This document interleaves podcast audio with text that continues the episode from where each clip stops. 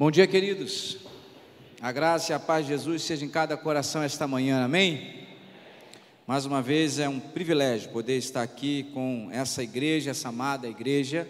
Louvo a Deus pela oportunidade, mais uma vez sou grato por essa graça que Deus me concede. Muito bom estar aqui. Fiquei feliz em rever Gustavo, um amigo também, colega contemporâneo de seminário ali. Aprendemos e sofremos muito juntos mais uma vez quero louvar a Deus pela vida do pastor Adonias, sua esposa, por toda a recepção a nós que tem sido feita. Mais uma vez, pastor Jonelis, pela sua recuperação também. Que Deus possa estar abençoando e a essa igreja, a sua vida. Que Deus continue fortalecendo a cada coração esta manhã, no nome de Jesus. Amém, queridos? Você pode abrir a sua Bíblia no Evangelho de Marcos, Marcos capítulo 2. Evangelho de Marcos, capítulo 2. Vou ler um texto conhecido dos irmãos e que Deus possa nos trazer um, alguns aprendizados, que Deus possa falar ao nosso coração também esta manhã. Marcos capítulo 2, a partir do verso 1, diz assim: Poucos dias depois, tendo Jesus entrado novamente em Cafarnaum, o povo ouviu falar que ele estava em casa. Então muita gente se reuniu ali de forma que não havia lugar junto à porta e ele lhes pregava a palavra. Vieram alguns homens trazendo-lhe um paralítico carregado por quatro deles.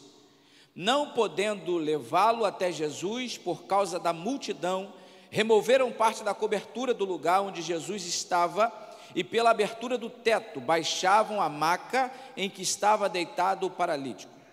Vendo a fé que eles tinham, Jesus disse ao paralítico: Filho, os seus pecados estão perdoados. Estavam sentados ali alguns mestres da lei, raciocinando em seu íntimo: Por que esse homem blasfema assim? Está blasfemando. Quem pode perdoar pecado a não ser somente Deus?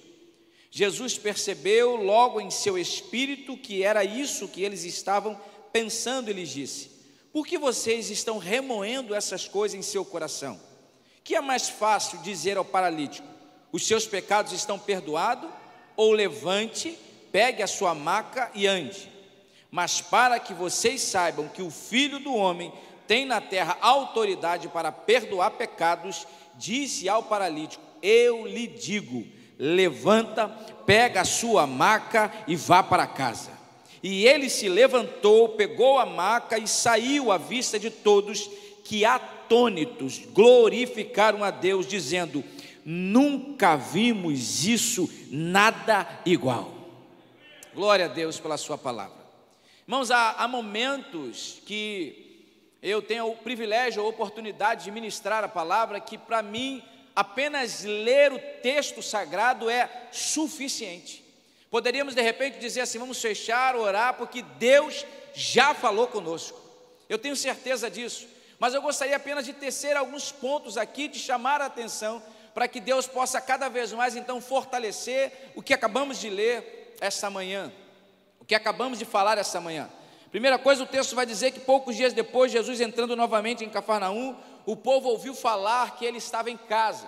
E sabe, sabe como, é, como era aquela, naquele tempo, sabendo que Jesus estava em algum lugar, as pessoas corriam para estar com Ele, para ouvir Sua palavra, para ser abençoado. E me chama a atenção, perdão, me chama a atenção, que o texto vai dizer que para ouvir a palavra, e me agrada, me alegra, porque você vai perceber aqui que tudo aquilo que eu vou citar ou vou dizer, eu tenho uma referência, eu vou citar de alguma referência, eu vou citar textos bíblicos que são uma referência, mas Jesus, ainda que de vez em quando ele citava alguns profetas para apenas afirmar ao povo que ele era o Messias, Jesus ele não precisava fazer referência, porque ele era a própria referência. Muitas vezes o próprio Jesus, em alguns textos, ele vai dizer: é, vos digo uma verdade, ou outra vez vos digo, ele era a própria verdade, ele era a própria palavra. Jesus é a própria palavra. E baseado no que a gente lê aqui, os evangelhos relatam uma história de um homem, como muitas pessoas nos nossos dias, viviam à margem, à margem da sociedade, sofrendo com abandono, preconceito, desigualdade social ou injustiça. Aquele homem era um homem paralítico de nascença, aquele era um homem que necessitava de cuidados, aquele era um homem que sofria, e Jesus agora acabara de chegar em Cafarnaum, vindo de sua cruzada evangelística, onde pregar a palavra de Deus, você lê nos versículos anteriores do capítulo 1, verso 38 e 39, Jesus está vindo ali, Jesus nasceu em Belém, foi educado em Nazaré, mas escolheu Cafarnaum para poder habitar, desde que foi expulso de Nazaré ou dos, pelos nazarenos, capítulo 4, verso 13 vai afirmar isso. Partindo desse texto, eu gostaria de apresentar para você três perspectivas, três olhares da história. Três olhares da história nesse texto. O primeiro olhar da história é o olhar de Jesus.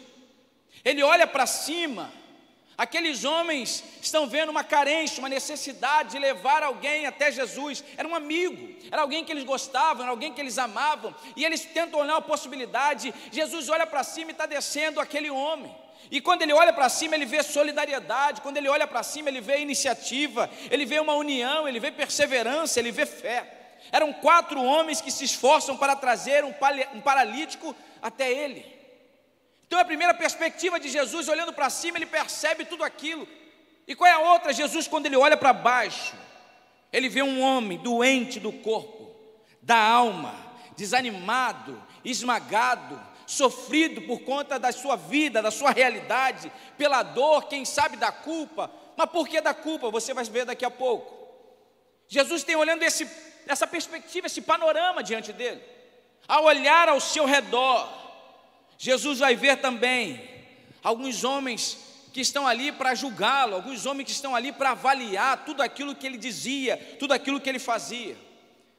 Mas me chama a atenção, irmãos, que Jesus, ao olhar para aquele homem paralítico que chega até ele, Jesus tem a primeira reação, porque antes de Jesus curar o seu corpo, Jesus vai pronunciar uma palavra para a sua alma. Que palavra é essa, pastor? Mateus capítulo 9, verso 2, relatando a mesma história, antes de Jesus virar para aquele homem dizer: Perdoados estão os seus pecados, Jesus olha para aquele homem e diz: Tenha bom ânimo. Tenha bom ânimo. E o que é ter bom ânimo? Ânimo é um atributo da alma, é aquilo que dá disposição para a vida, é o agente ativador da vida. Ânimo é importante para a gente viver, ânimo é, estimula para que você serve. o ânimo é a mola propulsora que te faz seguir, caminhar a vida. Imagina o quanto estava a alma daquele homem por conta de todo o seu histórico, o quanto todo o sofrimento, de toda a carência, de toda a necessidade. Vivemos nos tempos atuais, irmãos, que as pessoas, os cadeirantes, têm dificuldade de acessibilidade. Imagina naquele tempo.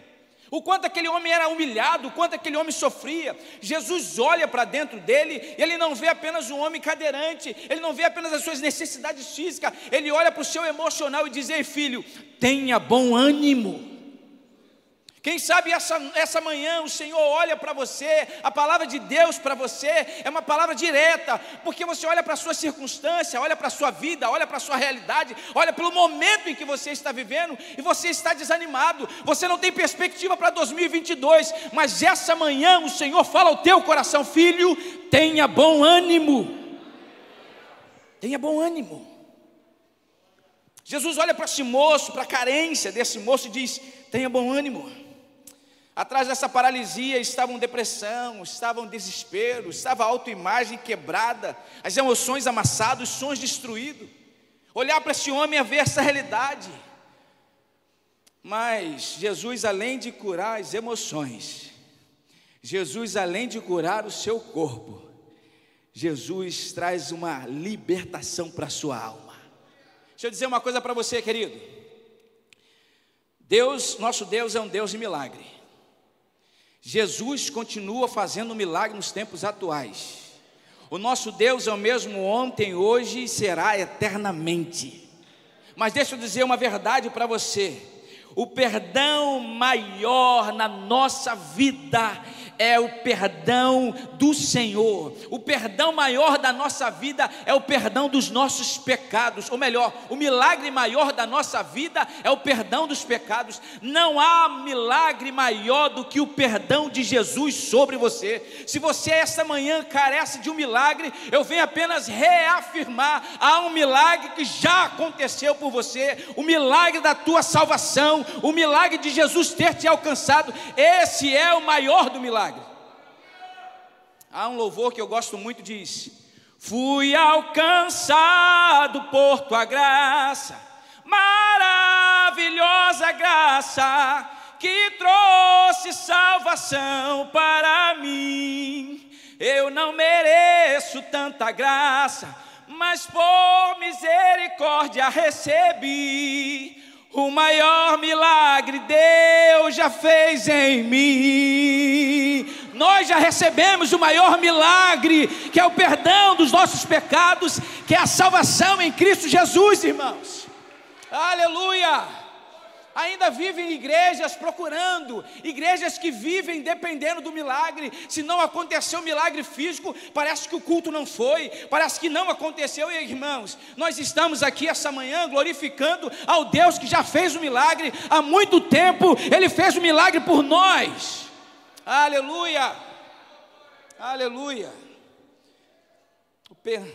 o perdão é o maior milagre, por que, pastor, é o maior milagre? porque atende à maior necessidade da alma, irmãos. Porque atende à maior necessidade da alma. O perdão é o maior milagre porque custa um preço maior e ele já foi pago. Sabe, irmãos, você tem aquela oportunidade, igual eu tive ontem no jantar, sabe, pastor? Fica à vontade, come, ô oh glória. Viajei, irmão, não almocei. Cheguei aqui atrasado, correria, trânsito. Chegou na hora da janta, os olhos chegavam a brilhar, irmão. É porque ninguém teve a revelação na hora para dizer como o pastor está feliz, né, irmão? É o milagre de Deus, é você olhar e ver tudo pago, você pode desfrutar. O perdão dos pecados é o maior milagre porque traz maior, a maior bênção, a maior salvação. E o resultado, pastor? O resultado é duradouro. O resultado é duradouro. Ele olha ao redor, Jesus está olhando e está vendo os críticos ali para contradizê-lo. Ele olha ao redor e vê o coração deles arrazoando pensamentos hostis a seu respeito. Ele está olhando, independente das circunstâncias onde Jesus está, o foco de Jesus não era os críticos, o foco de Jesus não era os questionadores, o foco de Jesus não era os religiosos, o foco de Jesus era aquele necessitado. Não sei se o teu foco hoje qual é. Uma coisa eu digo para você: se você essa manhã está necessitado, os olhos de Jesus estão diretos para você. Se você carece essa manhã, primeiro olhar o olhar de Jesus, e o segundo olhar, pastor, qual a segunda perspectiva? O olhar dos amigos. O olhar dos amigos, aquele homem não poderia por si mesmo chegar onde Jesus estava. Aquele homem não podia chegar por si mesmo. Suas pernas não se moviam, seus músculos estavam atrofiados. Atrofiados. Deixa eu dizer uma coisa para você. Há pessoas que fazem de tudo para ir até Jesus. Há pessoas que se esforçam ao máximo para chegar até Jesus. E eu vou te dar base bíblica para isso. Lucas capítulo 19, verso de 1 a 10. Lembra de Zaqueu? De pequena estatura. Zaqueu queria, de qualquer maneira, eu quero ver Jesus, eu quero ver Jesus, eu quero. E ele sobe numa, árvore. E ele está lá, ele queria ver Jesus. Ele queria ver Jesus. A Bíblia diz em Lucas capítulo 8, verso 45 a 48, a mulher do fluxo de sangue, aquela mulher que por muitos anos sofria de uma hemorragia seríssima, gravíssima. Aquela mulher fraca, aquela mulher que não tinha condições, olha aquela multidão, mas aquela mulher tinha um propósito, aquela mulher tinha um objetivo. Eu preciso tocar nas orlas de Jesus. Há pessoas, irmãos, que se dedicam, mas deixa eu dizer uma verdade para você há pessoas que só chegarão até Jesus através de você.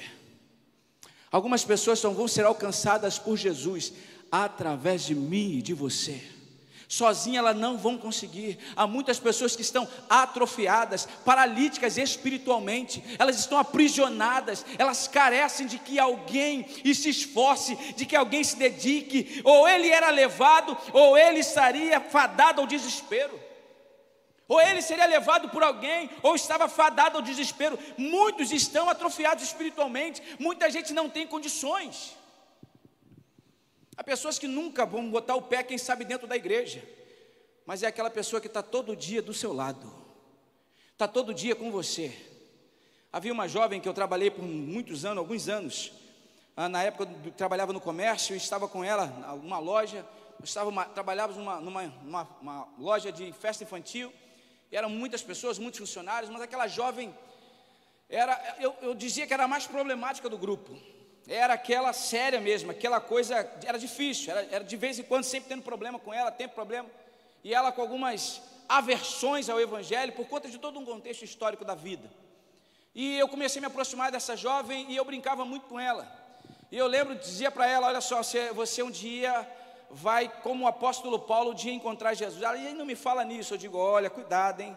Um dia você vai encontrar ele, hein? Cuidado, um dia. E eu ficava brincando com ela. E todas as vezes que eu encontrava com aquela jovem, eu dizia para ela: Cuidado, hein? Um dia você vai encontrar com ele na esquina, chamada direita. Ele, você, ele vai te encontrar. Na rua, chamada. Você vai encontrar. E ele. Até que tempos passaram, a gente, através do relacionamento, do evangelho, da caminhada, da vida, do trabalho, eu lembro até hoje que aquela moça chega com os olhos vermelhos, inchados pela manhã, a gente abrindo a loja, eu olhei para ela e disse: O que está acontecendo? Ela disse: Jesus me encontrou no caminho. Já faz anos, irmãos, aquela moça serve ao Senhor. A mulher que era o maior problema, hoje está sendo usada pela graça de Deus. Há pessoas que só vão chegar através de Jesus, ou melhor, só vão chegar até Jesus através da sua vida através de você, você é esse instrumento. Qual o terceiro olhar, pastor? O olhar dos religiosos. O olhar dos religiosos. Eles acreditavam na crença judaica popular da época onde aquele homem e todos os outros doentes estavam naquela situação por causa do pecado. Principalmente se fosse a cegueira, nascido de nascença cego ou paralítico, era pecado. Tem gente que até hoje, não no contexto teológico judaico, mas até hoje pensa nisso. Alguém chega e fala, pastor, estou com uma enfermidade, foi diagnosticado. Alguém, aqueles religiosos assim, ó, hum, hum, tem pecado aí. É bom olhar isso aí, é bom avaliar. avaliar. Infelizmente, irmãos, ainda aqueles que te perguntam, ah, como é que está a sua vida? Está tudo certo mesmo? Como se o cristão não tivesse lutas, como se o cristão não tivesse problemas. Ou é aquele que ainda vive em Filipenses 4,13, né, irmãos? E usa aquilo ali como uma caixinha de promessa apenas. Posso todas as coisas naquele que me fortalece. Ele vai dizer: Não, eu posso, pastor, amém. Você pode sim. Só que os versículos anteriores vai dizer assim: ó, Não digo isso como por necessidade, porque aprendi a contentar-me com o que tenho. Sei ter abundância, como também escassez. Em toda maneira estou instruído, tanto a ter muito quanto a ter fartura, quanto a ter dificuldade, o Paulo vai dizer quanto a padecer necessidade. Paulo está dizendo: olha só, em meio à fé que eu tenho, eu posso viver momentos bons, momentos de dificuldade, eu posso ser curado, eu posso ter uma enfermidade, mas independente das circunstâncias, eu posso todas as coisas, porque quem me fortalece é o Senhor. Quem te fortalece é o Senhor. Ei, irmãos, em nome de Jesus, desce desse triunfalismo. O Evangelho de Jesus não está dependendo da nossa vitória, do nosso milagre, do nosso sucesso. O Evangelho de Jesus é maior do que tudo isso. Está difícil, irmãos? Então louve. Está tá chorando? Então louve. Está doendo, então louva a Deus. Ah, não é, não é fácil, é difícil. Mas tenha certeza que o Senhor continua cuidando de você independente das circunstâncias. Ei, irmãos, em nome de Jesus, não deixe que as circunstâncias possam definir a sua fé. Que as circunstâncias não definam a sua fé. Nós não somos super crentes, não, não somos. Nós choramos, choramos. Nós sofremos, sofremos. O apóstolo Paulo vai dizer que em momentos ele vai dizer, na vida nos desesperamos, mas ele continuava firmado na certeza de estar com Cristo. Na certeza de estar com Cristo. Aqueles homens acreditavam se diziam protetores da ortodoxia, mas não sabiam o que era misericórdia. É muita gente muito firmado no que é o correto, eu nunca vou abrir mão do que é correto, mas nunca abrirei mão porque o Senhor nos ensinou a ser misericordioso. Abraçar o necessitado, aquele que necessita, aquele que carece. E há três, três características da religiosidade. Nesse texto aqui, qual é a primeira? A racionalização da fé. Ei, a fé ela é racional, sim, porque se não for racional é fideísmo, é uma fé cega. E a nossa fé não é uma fé cega, porque porque nós sabemos em quem nós temos crido. Nós refletimos, nós pensamos. O problema, a questão da racionalização da fé que eu quero dizer aqui, é que eles esperavam uma explicação lógica para o algo sobrenatural. Eles queriam uma explicação lógica para tudo aquilo. Eles queriam entender aquilo. Ei, e a segunda questão, pastor, eles nunca, o religioso, ele nunca expõe a sua crítica. Eles falam apenas entre si. Ele nunca vai pedir orientação. Ele nunca vai pedir compreensão de alguém que de repente pensa diferente dele. Não, não, não. Fica tudo entre si. Fica razoando no seu coração. Fica aquela questão ali. Jesus estava percebendo tudo aquilo. Terceiro ponto, uma característica de uma pessoa religiosa ou da religiosidade em si, na verdade, não confunda senso crítico com incredulidade. Ei, pastor, eu, eu tenho um senso crítico, sim, mas é incrédulo. O problema não é ter senso crítico, irmãos, eu sou um extremamente questionador. Eu sou um estudioso, eu gosto de ler a palavra, eu gosto de perguntar por quê, eu gosto de tentar compreender, mas isso não me impede de crer. Isso não pode te impedir de crer. E às vezes a gente tentando descobrir muita coisa. Quando eu falo disso, eu lembro sempre de João capítulo de número 3. Vai falar de Nicodemos. Nicodemos era um mestre da lei, Nicodemos era um homem respeitado, Nicodemos era um homem intelectual. Mas a intelectualidade dele não impediu de perguntar a Jesus, porque ele percebe que havia alguma coisa diferente em Jesus. Ele diz: Mestre, me explica aí, porque ninguém pode fazer os sinais que tu fazes se ele não for divino, se ele não vier de Deus. São realidades que nós vivemos diariamente. A todo tempo somos questionados, mas isso não pode impedir a ação de Deus, porque Deus continua agindo, queira você crendo ou não, Deus continua agindo. O texto vai apresentar, irmãos, alguns obstáculos. E havia vários obstáculos para eles chegarem até Jesus. Haviam vários obstáculos. Havia um obstáculo do peso do paralítico. Ah, pastor, ele deveria ser magrinho, porque não conseguia andar. Sim, vamos analisar aqui o peso, a logística. Como é que vai ser? Como é que a gente vai fazer aqui? Como é que a gente vai criar? Não, não vamos conseguir espaço na multidão. Vamos passar por onde? Eles não poderiam pensar sobre isso, eles começaram a imaginar como é que vai fazer. E é impressionante, irmãos, que eles poderiam se justificar, dizendo: Ó, oh, amigo, nós chegamos até aqui, mas agora não dá. Muita gente, não dá. Tem, olha a multidão aí, vai ser difícil chegar até Jesus, não tem como. E a gente às vezes é assim, irmãos. Quais são os obstáculos que te impedem de levar pessoas até Jesus? O que, é que te impede de levar pessoas até Jesus? Às vezes nossos obstáculos a gente vai criando, a gente vai achando coisa, não, não dá, pastor, por quê? Ah, pastor, porque eu não tenho tempo. Ah, pastor, porque a, a falta de interesse, tá porque, pastor, já estou salvo, o outro vai ser salvo um dia, quem sabe. Ah, não, pastor, é, eu não tenho estratégia para isso, não sei, eu tenho igreja, eu tenho casa, como a pastor acabou de dizer aqui, você tem que ter uma igreja em células, então uma igreja em células, você tem a oportunidade de receber pessoas na sua casa, de se envolver, de se relacionar, é maravilhoso, irmãos. É maravilhoso. O que te impede de você vivenciar isso? Falta oportunidade? Não, não falta. Não existe falta de tempo, irmãos. O que existe é falta de interesse, às vezes, da nossa vida. Porque quando a gente quer, quando a gente quer mesmo, a madrugada vira dia, a quarta-feira vira sábado, e um momento vira uma oportunidade. Quando a gente quer alguma coisa, quando a gente deseja alguma coisa, eu dizia para o Rodrigo, quando nós saímos vindo para a igreja, e a gente falando sobre os nossos esquecimentos. Parece que homem tem um problema com esquecimento, né, irmão? Coisa de memória. Irmã, se seu marido esquece muito, eu quero aqui orar por ele, porque eu também esqueço pra caramba. Que luta. E eu dizia para ele, falei, o problema, Rodrigo, não é o nosso esquecimento. O problema é que aquilo que a gente às vezes esquece não é para a nossa vida uma prioridade. Porque quando aquilo é prioridade, você não esquece. Quando aquilo é prioridade, você está sempre dedicado àquilo. Quando aquilo se torna uma prioridade, ei irmãos, em nome de Jesus, priorize o outro, o evangelho, a pregação, a evangelização na sua vida, que isso seja prioridade na sua história. Em poder ser instrumento de Deus na vida das pessoas. Eles desceram, o paralítico onde Jesus estava. Não havia ali um manual de como chegar até Jesus.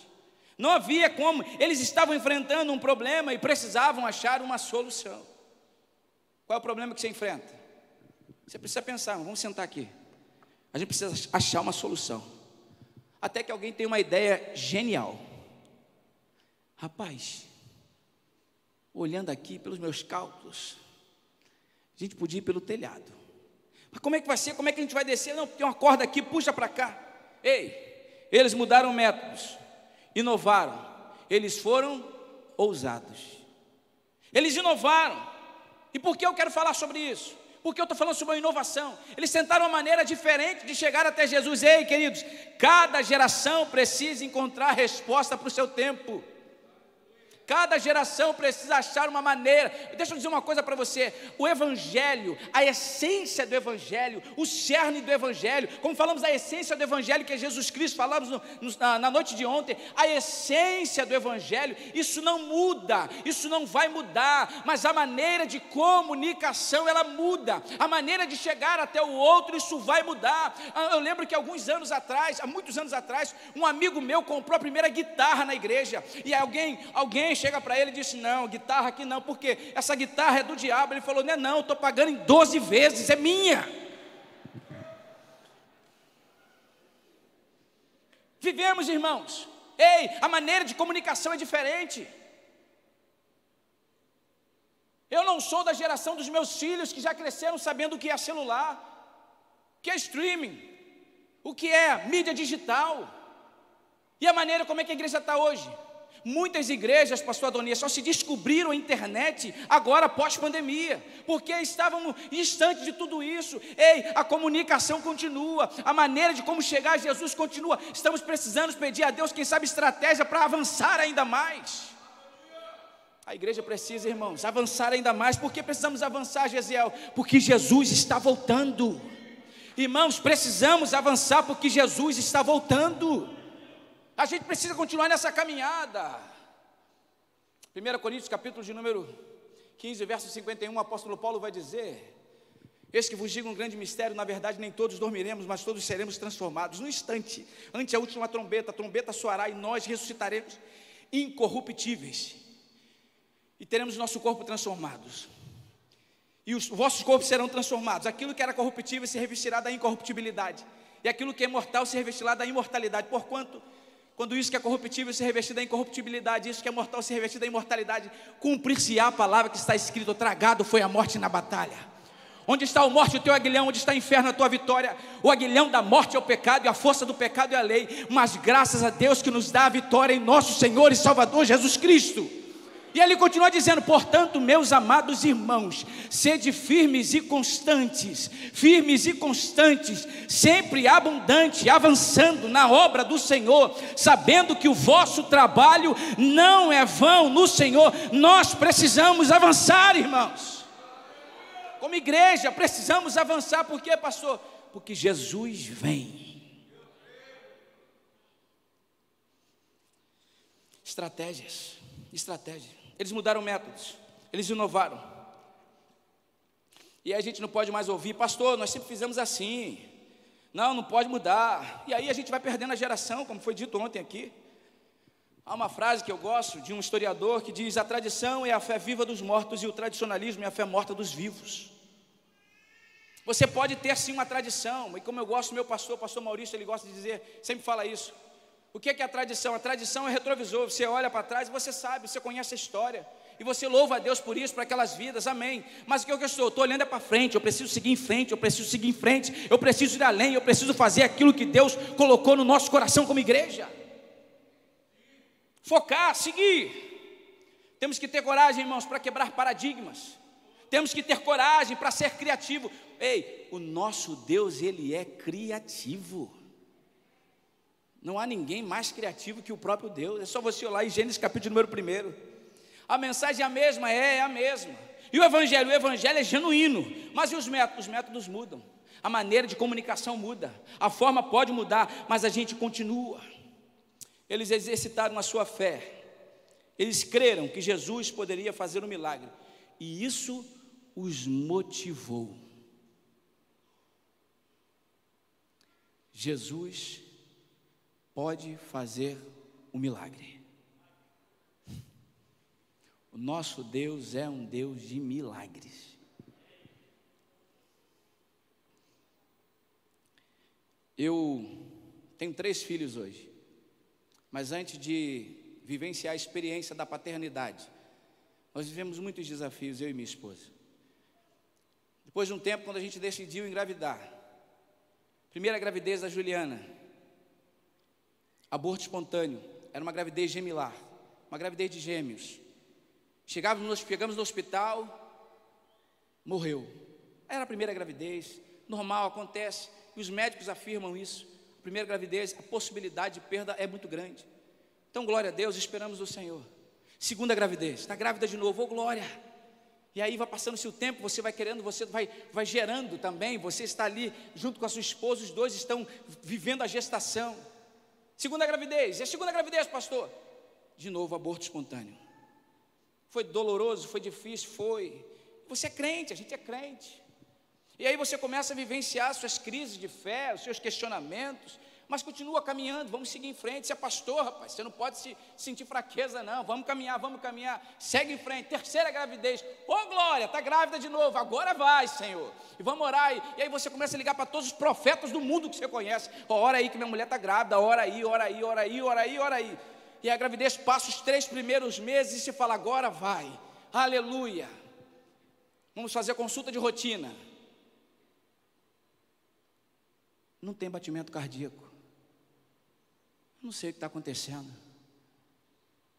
Irmãos, eu me senti o pior homem daquele dia. Não por conta de Deus, mas por conta de mim. A olhar para minha esposa. Irmãos, ser pai é maravilhoso, mas ser mãe é um negócio diferente. Eu não tenho dificuldade de aceitar isso, irmãs. Ser mãe é um negócio divino. É divino, é um negócio que você não tem como explicar. E aí, quando eu olhei para aquela mulher, se, se fazendo de forte até chegar no carro, chorar, eu orar com ela, eu voltar para casa, sentindo nada ou ninguém, mas dentro de mim inflamava uma chama. E qual era, pastor? Eu falei, Senhor, eu continuo crendo no Senhor. Ah, pastor, se o senhor não fosse pai, eu continuaria crendo no Senhor, porque eu não seria o pai de gestação, mas eu seria pai de algum jeito, irmão. Ah, de algum jeito. Eu tenho três, eu já estou falando que eu estou esperando. Fechou a fábrica do ventre, mas o coração continua aberto. Vai que numa dessas viagens aí Deus fala, é essa, cuida, traz, ô oh, glória. Se minha esposa estiver ouvindo isso, misericórdia pela minha vida ao voltar. Vivemos tempos difíceis, de luta, de choro, de pranto, mas nós um dia vivenciamos o milagre do Senhor. Nós podemos hoje compartilhar o milagre do Senhor. Eu posso dizer, porque isso motivou nessa atuação de cinema mudo do texto. Esses homens são algo, eles vão fazer algo registrado pelo evangelista Marcos e Jesus vendo a fé deles, capítulo verso 5. O verso 5 do capítulo 2 vai dizer: E Jesus, vendo a fé deles, disse ao paralítico: Filho, perdoados são os teus pecados. Jesus olhou a fé daquele moço. Jesus percebeu toda aquela mobilização. Quando levamos alguém até a Jesus, ele percebe o nosso estímulo, a nossa confiança, o que cremos e por que cremos. O Senhor percebe tudo isso dentro de nós. Eles não poderiam fazer um milagre, eles não poderiam salvar, mas eles poderiam levá-lo até Jesus. Eles poderiam não fazer, mas poderiam levar até Jesus. Levar até Jesus é a tarefa deles. Salvar e curar é a obra do Espírito Santo de Deus. Levar até Jesus é a nossa tarefa, é a nossa missão. E pastor, quem vai salvar? Quem vai salvar é Jesus, irmãos. E quem vai convencer? Quem convence é o Espírito Santo. E quem cura? Quem cura é o Senhor e não somos nós. Somos apenas instrumentos da Sua graça. Somos apenas instrumento da graça. O que, é que eu estou falando aqui para você essa manhã? A palavra. O que, que o pastor Gesiel tem? Nada, é só a palavra. É Deus que convence o teu coração. É Ele que está inflamando a sua alma neste momento para que você procure aquele amigo da faculdade, para que você procure aquele amigo do trabalho, para que você procure alguém para falar de Jesus para ele dizer o quanto ele o ama. Uma fé que não te move, irmãos, de verdade, não serve de nada. Uma fé que não me impulsiona, uma fé que não me estimula, uma fé que não me segue apenas para minha salvação, não, mas a fé não depende apenas de mim, não é só para mim. A fé que me estimula, que me faz caminhar. A fé não é complacente, não é inativa. Pastor, e o que é a fé, pastor? Como alguns acreditam, a fé, como diz Soren Kierkegaard, a fé não é um salto no escuro, irmãos. A qual esse pensador, esse filósofo existencialista acreditava, não, a fé é um salto no escuro, não, não, não. A fé, a verdadeira fé, operosa, ela atua no amor, no amor de Jesus Cristo. A fé operosa, ela atua no amor de Jesus Cristo. E é esse amor que essa manhã eu te apresento, é esse Jesus, é através de tudo aquilo que ele tem feito, que ele continua fazendo, como o próprio Evangelho de João vai relatar, há coisas que, que, que Jesus fez que não estão registrados. E sabe o que, que Jesus fez que não está registrado? A tua salvação. Sabe o que Jesus fez que não está registrado? A tua cura. Sabe o que Jesus fez que não está registrado? Muita coisa que ele vai fazer atrás de você, através de você. Isso não está registrado, não estarão nos escritos sagrados, mas estão escritos diante de Deus e Ele conhece todas as coisas. E essa manhã, essa manhã, eu queria pedir para o mensagem de louvor pudesse se aproximar aqui. E essa manhã, e essa manhã, a você que entende que o Senhor tem falado ao seu coração, que Deus nessa manhã ministra ao teu coração, à tua alma. Eu queria orar com você. Eu queria orar com você. Eu queria que você que se sente tocado por Deus essa manhã, que você no seu lugar você pudesse ficar de pé. Você entendeu que Deus está falando com você essa manhã? Que Deus hoje toca o seu coração, que Deus fala com a sua alma, que Deus fala algo além, eu não estou aqui apenas dizendo coisas, eu estou tentando, com certeza, falando uma mensagem de Deus para o seu coração, para a sua vida. Eu queria que você pudesse no seu lugar ficar de pé. Eu quero orar com você. Eu quero clamar a Deus pela sua vida, para que Deus continue te fortalecendo, para que Deus continue te usando de maneira poderosa, para quem sabe a gente possa sair dessa inércia, para quem sabe você possa colocar mais ainda a sua fé em ação. Ó oh, Deus, em nome de Jesus, em nome de Jesus. Queria pedir a você que nesse momento você pudesse curvar a sua cabeça. Eu queria que você pudesse curvar a sua cabeça. Eu queria que você pudesse curvar a sua cabeça e você pudesse nesse momento ter esses primeiros segundos aí para você falar com Deus. Que você possa falar com Deus essa manhã. Eu tenho certeza que o Espírito Santo de Deus fala contigo.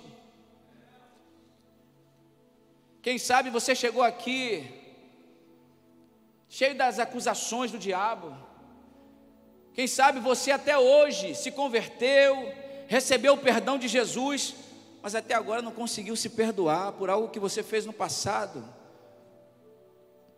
E Jesus olha para você e diz: Filho, perdoados são teus pecados. Perdoados são teus pecados. Quem sabe você está aqui, como eu disse, o Senhor está falando para você, filho, tem bom ânimo. Tem bom ânimo. Tenha bom ânimo em Deus. Que o Senhor traga uma cura para você, quem sabe não apenas física, mas emocional. Que Deus toque nas suas emoções. Pastor, mas o Senhor também fala das nossas emoções? Fala. Fala também.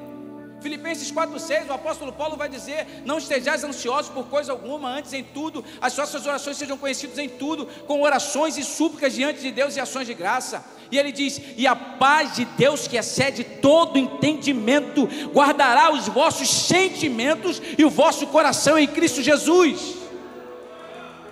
Que você possa, em nome de Jesus, receber a cura do Altíssimo essa manhã que essa manhã você possa ser estimulado pela presença do Espírito Santo de Deus. Que essa manhã esse fogo da fé possa inflamar o teu coração. Que você possa colocar em prática. A Bíblia diz: e os sinais seguirão aos que creem. Ei, você nunca viu ninguém seguir quem está parado. Os sinais só seguem quem está em atividade. Ei, em nome de Jesus, comece a botar em Deus autoridade na sua vida para orar por aqueles que carecem de Jesus. Comece a orar por aqueles que carecem de misericórdia. Comece a orar por aqueles que carecem de cura. Em nome de Jesus, o Senhor quer nos usar. Seja você ministro de Deus, Pai, no nome de Jesus. Em nome de Jesus, eu entrego ao Senhor nessa manhã cada servo teu, cada serva tua, Senhor.